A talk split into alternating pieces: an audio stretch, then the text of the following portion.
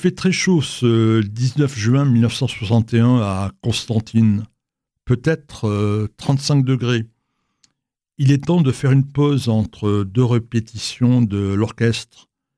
Le jeune guitariste, il a 23 ans, Gaston Grenassia, ose demander au chef de sa formation Tonton Raymond, avec tous ces attentats, avec toutes ces menaces, tu n'as pas peur? Et sans hésiter, Raymond lui répond Tu sais, mon fils, non, je n'ai pas peur.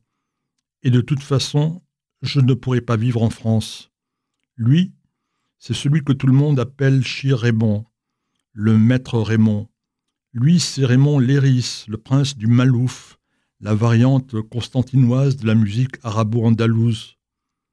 Les Juifs expulsés d'Espagne en 1492 par Isabelle la catholique l'ont amené avec eux. Raymond Léris est né le 27 juillet 1912 à Constantine. Sa mère, c'est une bretonne catholique. Son père, c'est un juif de Batna. Mais en 1914, la Première Guerre mondiale éclate. Son père est mobilisé.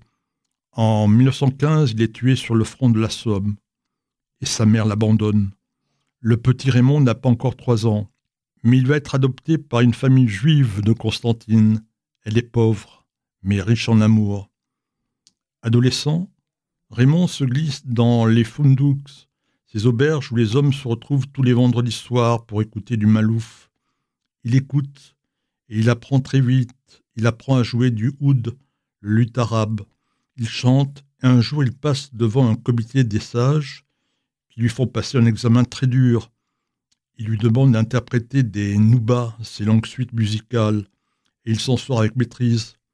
À son tour, Raymond demande à ceux qui lui ont fait passer l'examen Et celles-là, vous les connaissez? Ils répondent piteusement non. Raymond va devenir très vite chez Raymond, le maître. Il forme son orchestre avec comme violoniste Sylvain Grenassia. Ils se produisent dans des fêtes, dans des soirées, dans des salles de spectacle. À la maison, Raymond parle avec sa femme en arabe. Son fils et cinq filles lui répondent en français. Il porte un borsalino, par élégance ou par conviction religieuse. On ne sait pas trop. Raymond devient l'idole de tout Constantine. Il enregistre de très nombreux 78 et 33 tours. Sa popularité s'accroît avec l'émission de radio qui passe en direct chaque jeudi. Et un jour, en 1953, un lycéen de 15 ans frappe à sa porte. Raymond le connaît, c'est Gaston, le fils de Sylvain Grenassia, son violoniste. Je voudrais jouer dans ton orchestre, lui dit celui qui l'appelle depuis toujours tonton Raymond. Gaston ne joue que de la guitare. Depuis toujours, un orchestre de Malouf, ce sont quatre instruments. Il y a l'oud, la flûte, le tambourin et la derbouka. Raymond accepte. Il a deviné que le petit Gaston va faire du chemin. On te prend. Le 28 octobre 1960, la télévision commence à émettre à Constantine. La vie s'arrête quand passe l'émission de chez Raymond. Mais depuis 1954, l'Algérie est devenue un champ de guerre. Le FLN a multiplié les attentats, les crimes. En janvier 1961, De Gaulle ouvre le chemin à l'indépendance en organisant un référendum sur l'autodétermination. Quelques mois plus tard, l'OAS est créée pour lutter par tous les moyens violents pour s'opposer à ce qui semble inévitable. L'Algérie est à feu et à sang, mais à Constantine, on essaie de continuer à vivre comme si de rien n'était. Le jeudi 22 juin, un repas familial est prévu chez un oncle. Il est midi. Le soleil est brûlant. Viviane Léris va chercher son père dans son magasin de disques, ses rues Évaco.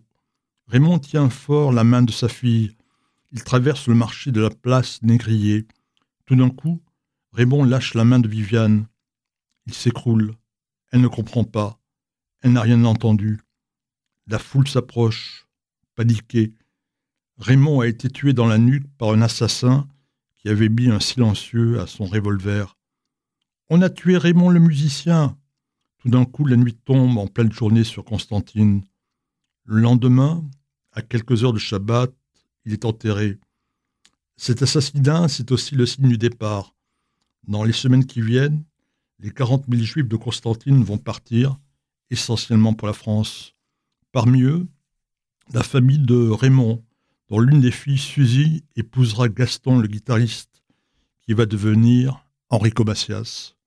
L'âme de Constantine était à la fois juive et musulmane.